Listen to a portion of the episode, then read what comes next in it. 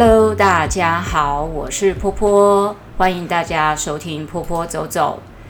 呃，说实在，今天早上想要来录音的时候，头痛欲裂啊！哈，并不是因为想要录音所以头痛欲裂，我们这就是老毛病。OK，你年轻时候呢是怎么用你的身体的，老来你就要还它。哦，这就是只要我现在稍微前天如果累一点，我隔天一定起来会头痛，所以我每天就是会安排自己。可能不要太累的行程，可是你知道吗？当美术老师怎么可能会没有太累的行程呢？那虽然说，呃，昨天是休息日，然后我还是有很多事情要处理，但是吼，我跟你讲，大姨妈来的时候还是少做一点事，哦，给她给她平躺平休息。而且我我今天早上一早起来啊，哈，就是今天大姨妈来第二天哦，还是就人很虚弱哈。那都同样都是女性的人，应该都可以，呃，大部分的的人都可以理解到，当你大量失血之后那种虚弱感。然后早上起来看到，呃，我常，呃，我常常在看了一位 YouTuber，那我们从他呢结，呃，年轻还没结婚，他在拍旅游，到他现在在美国结婚生子，看到他剖腹生产，我觉得哇，整个影片看下来，觉得他好辛苦哦。我觉得女生就是这样，就是。我们我们天生体质上面啊，哈，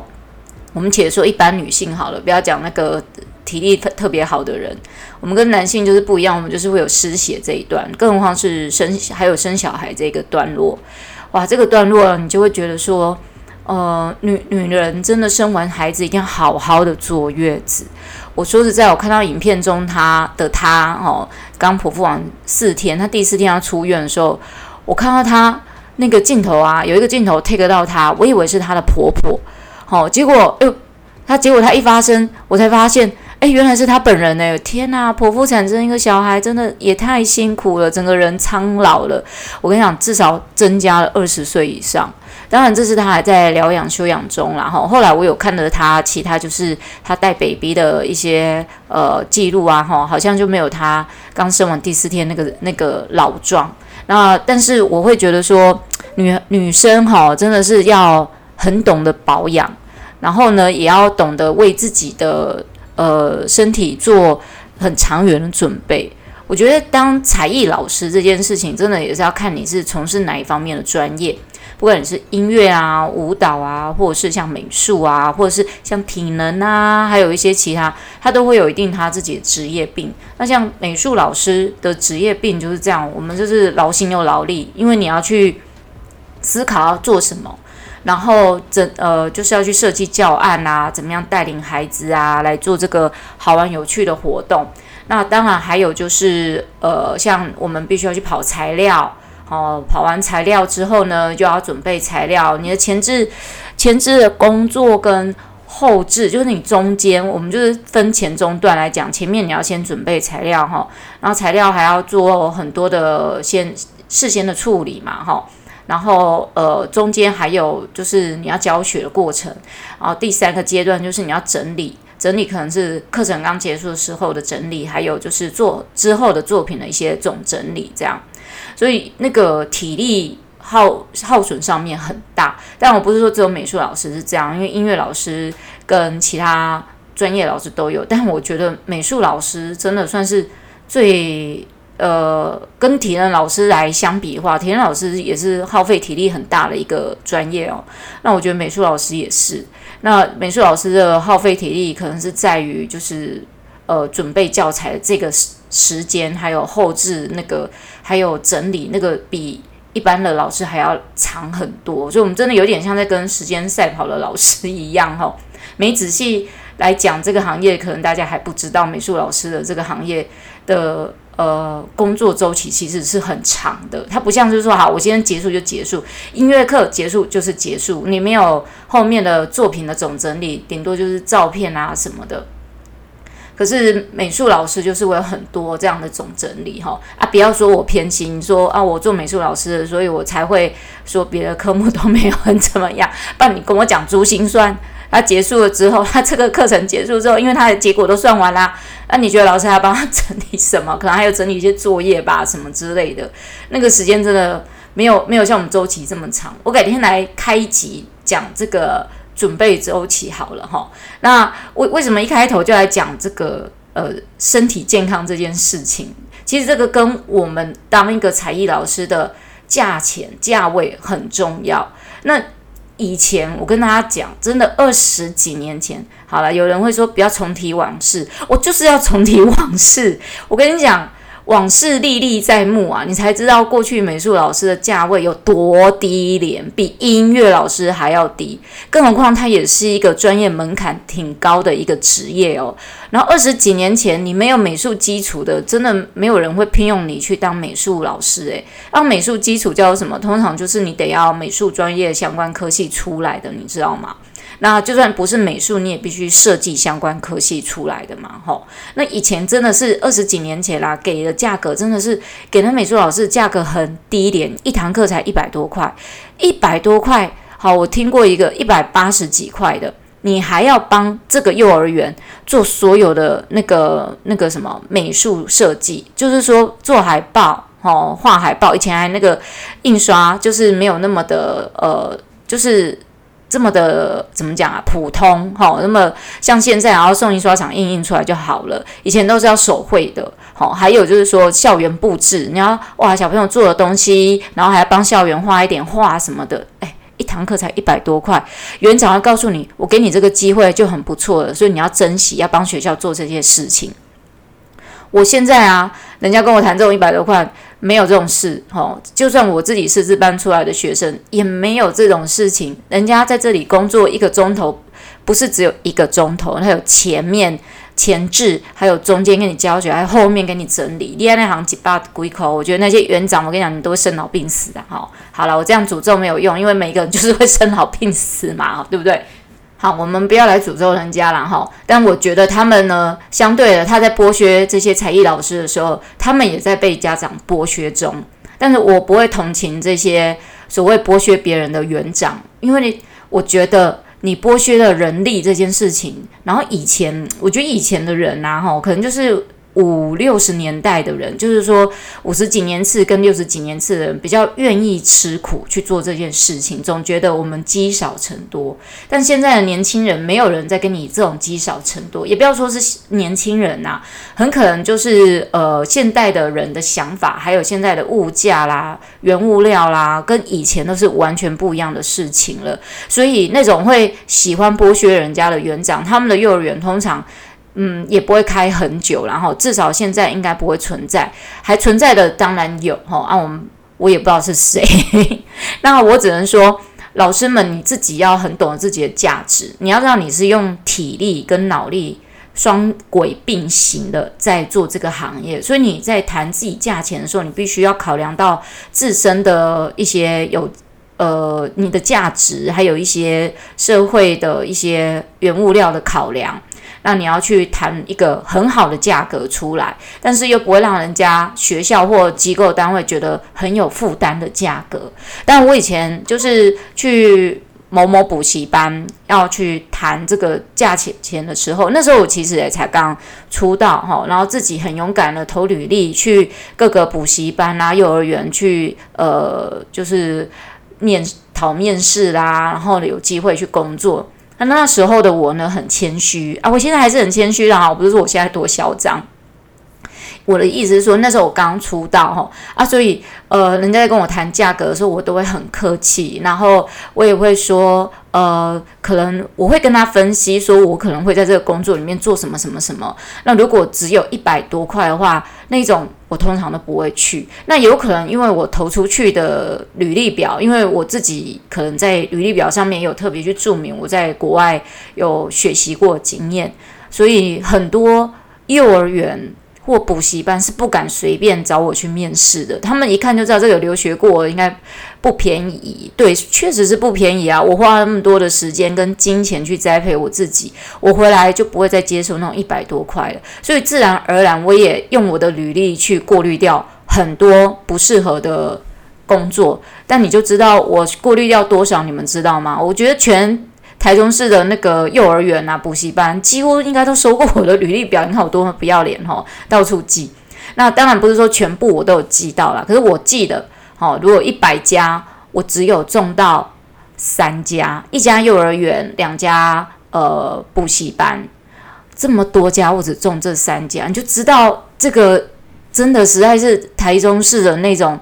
呃，就是对老师的那种要求。诶，其实他也没有要求很高，因为他给的金金额也很低。那当然就是说，这只是我个人的揣测，哈，这不是一定的这样子。那不过这三家我也觉得很开心，刚好都离我住的地方都不会太远。我个人对于工作的选择，就是在我的雷达范围三十分钟以内能够到达的，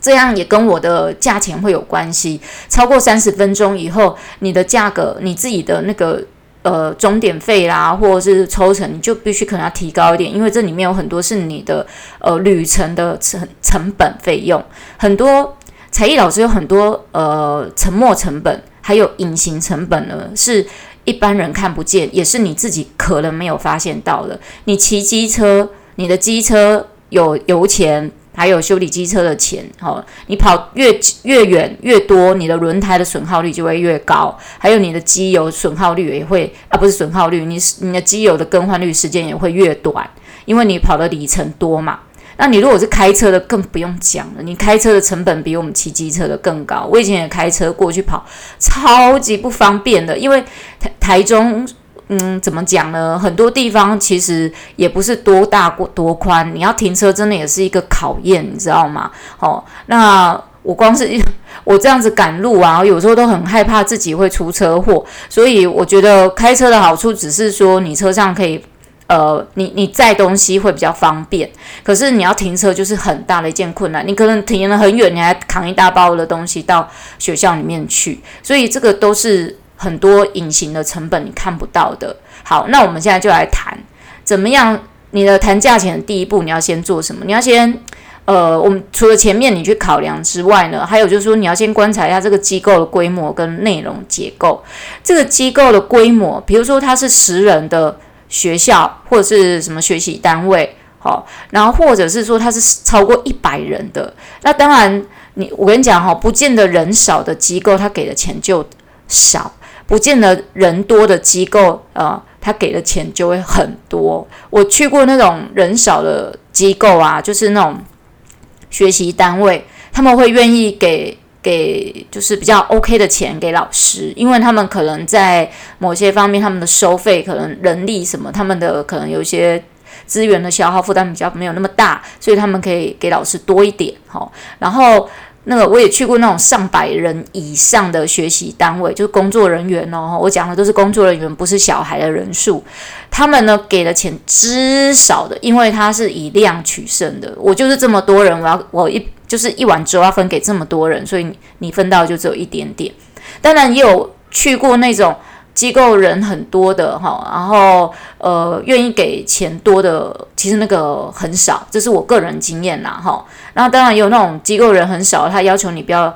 价钱价格不要太高的，也有这样子。那通常我觉得我自己会有一个呃，怎么讲呢？有一个准则，就是说呃，我只要一开始跟对方谈的时候，我会先让对方的不管是园长、校长、主任哦。呃呃，执行长啦，谁谁谁，anyway，我一向来都是跟老板直接沟通的哈，我很少透过中间者去沟通这样子。那他们想要讲什么，就让他们讲，讲完之后他会问说，我期待的薪资是多少？那我也会跟他讲说，我在这个工作里面我会做到哪些事情，然后我的要求是这样。那对方通，有时候对方就会跟我要求要呃叫我降低一点价钱嘛，哈啊，本来是谈六百，他就说四百。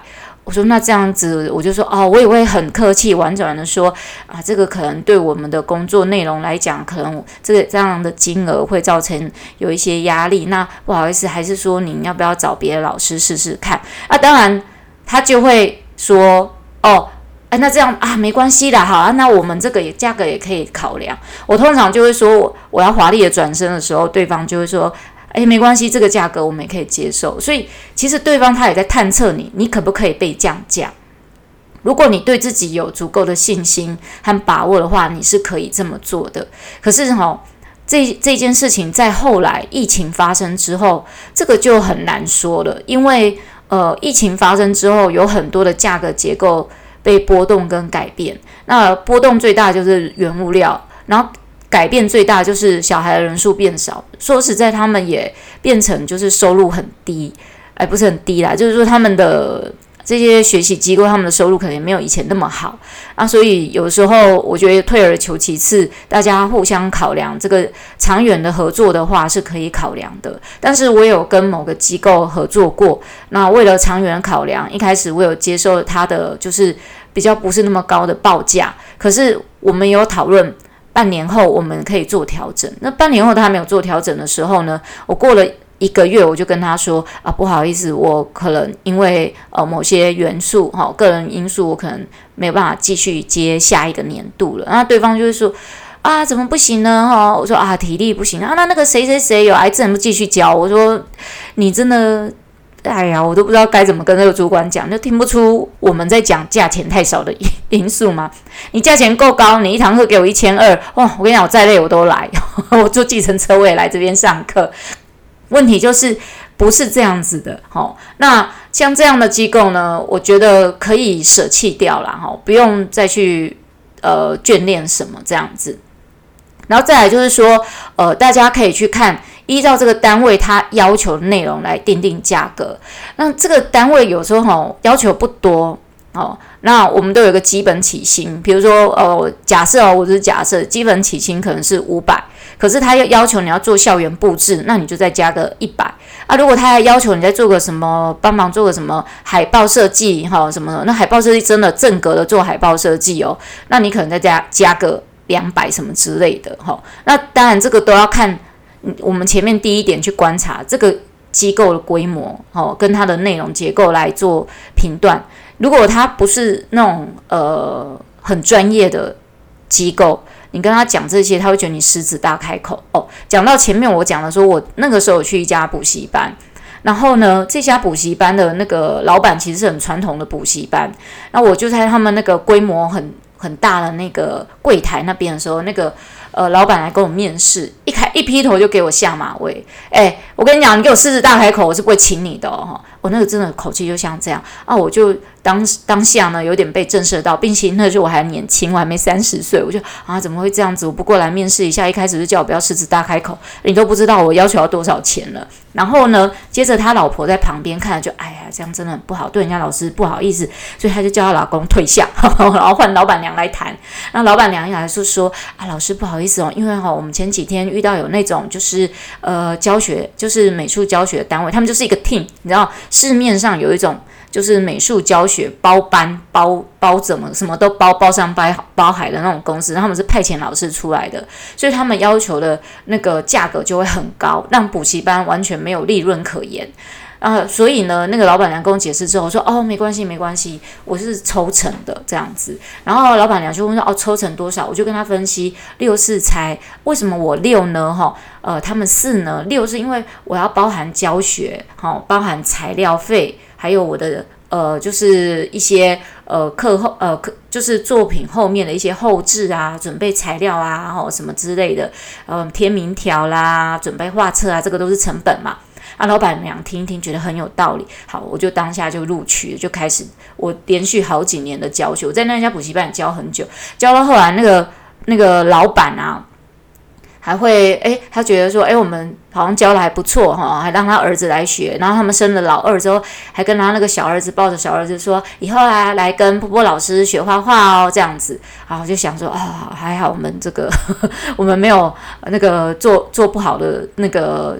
那个议题哈，要不然相相信老板也不会想要叫他小儿子再来学习。OK，好，那依照单位要求的内容来定定价格，就大概是呃依照这个单位他要求你做多少事情去做呃做一个价格。当然我有遇过那种单位他要求你没有要做很多，当然给钱给很多的也有。好啊，当然有遇过那种要求一堆哦，然后还要求你的钟点费要打折的，这种我就不会退让，嘿。反正你要求我来交的好，那我要求就是价这样的价格，你还要我去做这么多、这么这么多，然后还要打折，那是不可能嘛，对不对？因为我我们要做也是要做有品质的。我曾经在一个学校遇到这样的状况哈，那他们我是别人介绍过去的，那那个学校的负责人就说。这样很高诶、我比其他才艺老师还要高。我说我知道，但是我们美术老师要做的可可能比其他才艺老师还要多。好，然后我就跟他分析有要做哪些事情，他就说好，然后他就要求我，呃，要在这一年，呃，就是提供他们两次的那个就是免费的活动，呃，就是有点像是说他们如果办活动，我就去那边也帮他们，呃。就是开一个 part 一个美术的一个角落，然后也带孩子做。我说好啊，没问题。那后来呢，他们常常就是有停课这个状况，哈。那停课就是有一些学校原因素啦，还有一些可能遇到假日啦，有时候他们办活动就没有来由，就突然就停课。那我就很不爽，哈，很不爽的情况之下呢，当他要求我要去办活动的时候。我说今年这样有几次？如果那么多次的话，可能有点困难哦。这样我不会跟他说我没有办法。我说这样可能有点困难。那那个园长听了也觉得说啊，大概知道。好，然后呢，呃，再加上我在学在学校，嗯，他们没有要求我要做事，我也做得很足够。然后我不需要在学校的时间，我也在那边准备。我想有时候。呃，学校主管他也是会看在眼里的，所以他就不敢再要求我去那么多场的那个活动去做支援这样子。那再来就是说，呃，当然我们就讲到刚才前面很重要一件事情，就是你要坚守你的定价原则，不接受砍价。好、哦，那砍价是说你本来谈好的，然后他后面给你砍价，那个是就是不接受啦。那、如果你要接受，那没关系，你个人的原则问题嘛。那如果我已经一开始对方就给我这个价格，他也没跟我砍价，然后是我我跟他达成了协议，那就没有关系。可是如果我自己本来我自己都有一个呃，每一个人心里都有一把尺，知道自己的价值值多少，但是我觉得你不要把自己的价格，我说以美术老师来讲，你不能把自己的价格定在五低于五百块的终点费，因为你在这个里面要付出的东西其实很多，除非园所。他不要求你做校园布置，他不要求你做行政规划，他不要求你做海报设计，什么都不要求你，他只需要你来上堂美术课而已。那你真的就可以去考量一下。那我的坚定原则就是说，我自己觉有一个心中的价格，我就是不接受砍价。然后你跟我。你跟我谈，我跟你谈，然后我讲，你问我要多少，我就跟你讲这个价格。那这是我已经听完之后，我觉得应该是这个价格的时候，他还要砍价的时候，通常我就会不太接受。毕竟那个十那个十几年前的时候，其实是呃美术教学是正活络的时候，所以那时候真的不怕找不到工作。那现在呢，嗯，我也没有什么坚定定价原则啦，因为现在其实人家一看你的经历，就会觉得说不太敢跟你砍价，因为我们能够，当然我们能够做出来的事情，一定比一个才入行几年的老师还要多嘛，想的可能还要比老板还要更前面之类的，所以这个就不是你要不要呃被人家砍价问题，而是你的定价定位就是在哪里，那你自己要坚定自己的原则。那再来就是说你自己有多少能力。你就要敢去要多少钱 哦，然后敢要多少钱这件事情，我觉得对新入手的呃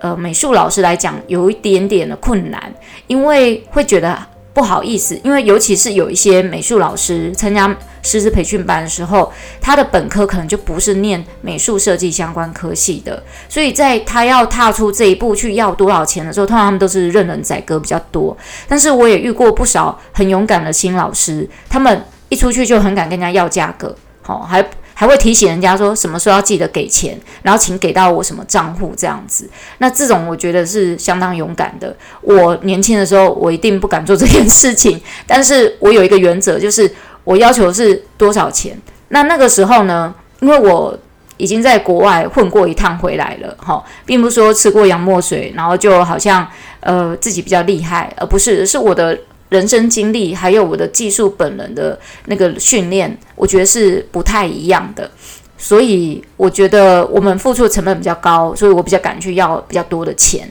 那当然要。要多少钱，就是要依照我刚才上面讲的几个原则，你去看这件事情，而不是就是说啊，我国外回来的啊，我就可以要多少钱？No No No，那还跟你不一样的经历有关。因为比如说，呃，假设我自己好了，我自己还有幼教的相关经验，我念了七年嘛。然后我在教育这一块上面呢，就是我有很一定丰厚的基础，好，还有一定的就是现场执行教育的经验值。那美术设计这一块是我后来再去培养增加，可是我也花了大概五六年的时间，将近十年去不断的增进自己，所以我很敢去要我应该要有的价格。可是如果你这两个你都没有的时候，你也不要任人宰割，你大概看一下对方给你多少工作量。哦，还有这整个机构的状况，你去取一个中间值，那别人也不会觉得你狮子大开口，也不会觉得说啊你没那个能耐还敢要这个钱之类。而且有时候我跟你讲，你敢要多少钱，人家就敢给你多少事哦。你不要要的那个很高的价格，人家要求你做事，你就说哎这个我不做，那个我不做，你会在这个行业里面留下臭名，永远没有人敢用的啊。这个至于美术老师的。这个价格什么？这个我觉得还有很多美眉角角，以后我们有机会呢，可以再来聊聊啊。大家如果对这个话题有兴趣的话，也也麻烦大家留言啊，我们来看看可以跟大家再分享哪一些方面的经验谈。OK，这就是今天的分享喽，谢谢大家的收听，欢迎大家再再次收听坡坡走走，拜啦。